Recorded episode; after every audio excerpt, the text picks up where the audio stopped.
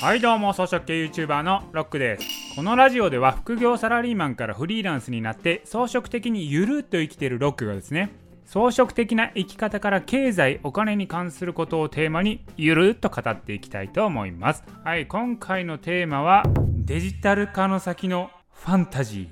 ー。なんやねんこれ。はい、前回のラジオでデジタル化は不可逆性っていうことを言いました。もうアナログ時代には戻らないということをね、まあ、そういう理由をねお話しさせていただきました。この流れを理解してないとこれから衰退する流れに乗ってるかも。沈みゆく船に乗ってるかもしれないと、まあ、そういうお話でした。で今回はですねさらにその先を予測していきたいと思います。まあ少しねファンタジーな話なのでファンタジーな感じでね聞いていただければなと思います。それでは行きましょう。まずですねこれからのデジタル化の流れっていうのはどういう風になるかというと2050年にはみんなが肉体と脳から解放されるという世界を目指しています。これはですね内閣府のホームページに書いてある真面目なお話なんですよ。まずね肉体から解放されるってどういうことかというともう自分の体を使わなくていいってことですよね。で脳から解放ってことはもう脳みそも使わなくていいと。もうそれはもう AI が代わりにやりますっていうことですよね。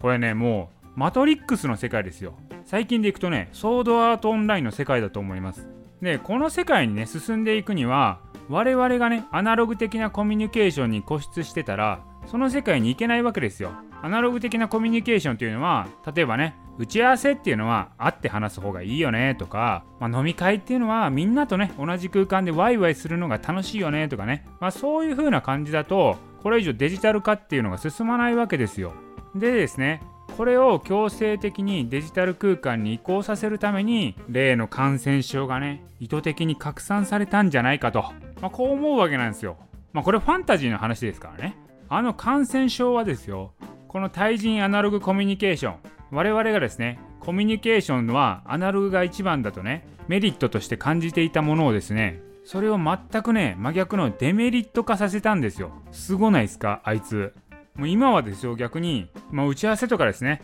会って話すっていう方がデメリットだっていう風な認識もね植え付けられてるわけですよ。でちょっと話変わるんですけど先日日経クロステックさんっていうね日経ビジネス系列のサイトがあるんですけど日経クロステックさんのセミナーに行って聞いてきたんですけど今ねコモンパスっていうのが検討されるっていう話を聞いたんですよ。コモンパスって何かというと、まあ、読んで字のごとくなんですけど共通パスポートなんですよね。これって何かというとこれから海外との行き来っていうのをね徐々に開けていくっていう話になるんですけれどもこう海外の人をねこう入国させていいのかどうかっていう判断が必要になってくるじゃないですか。これ今のままだと入国してきたはいいけど14日間隔離しないといけないですと。まあそんな話現実的ではないですよね。なのでコロナのワクチン接種とか PCR 検査結果をみたいなのを証明するような世界共通のパスポートを作ろうよって話なんですよ。これ真面目に考えてる話なんですよ。これすごないですか？これ何がすごいかって世界共通で個人を証明するネットワークが出来上がるんですよ。世界の人々がですよデジタル上で個人管理されるっていうことなんですよ。でその話なんですけどもうねその器っていうのができてるんですよ。パスを入れる器っていうのができていてそれどこかというと iPhone にも Android にもですねヘルスケア情報っていうのがあるんですけどそこでそういう証明書管理ができるようになってるんですよ。だからもう器はできていてあとはもうそこにどうやってワクチン接種記録とか PCR 検査記録を載せるかそこが検討項目になってるんですね。だからそうやってですよ自分はもう無害ですとかもうだ自分は安心ですよっていうのを証明して、まあ、海外に入国する時代、まあ、そういう世界になってくると。でさらにですよそれが活用されると買い物でお店に入店する時とかご飯を食べる時に入店する時とかそういうねパスポートにもなっていくと。いやーこれすごいっすよ、まあ、そういう情報管理の器ができたらですねもう様々な情報が載っていくわけですよ。それはもう個人の属性だけじゃなくて金融資産の情報とか信用情報とかそういうのが全世界で管理される世界が来るかもしれないと。いやもうこれ恐ろしい世界ですよ本当。本当恐ろしい話。しかもですよこのコモンパスっていう仕組みの導入が一番急がれてるのはどこかと。それはですね日本なんですよ。それなんでかというと来年オリンピックあるでしょ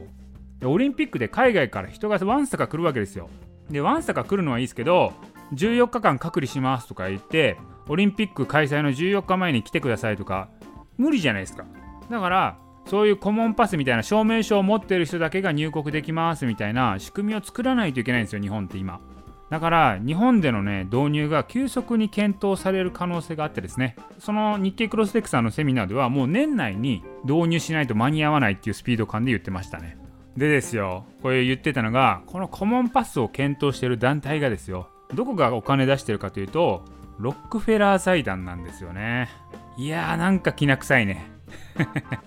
まあそんな感じで人類はですねデジタル空間上に今強制的にね移行させられてるわけですよ。唯一ねデジタル化されずにアナログで残していたところを強制的に剥奪されたわけですよ我々は。でもっと恐ろしい話がさらに今後ですね強力なウイルスがばらまかれるとも言われてるんですよ。だからコロナっていうのはそのね予行演習なんじゃないのかなという話もあるんですね。今回のね感染症を取り巻く中でいろんなものが変わりましたよね。まあなんですけれども、まあ、そこまでねその被害が大きくなってないのはこれは予行演習だからだという話もあるわけですよ。まあねこの話はファンタジーなので信じるか信じないかは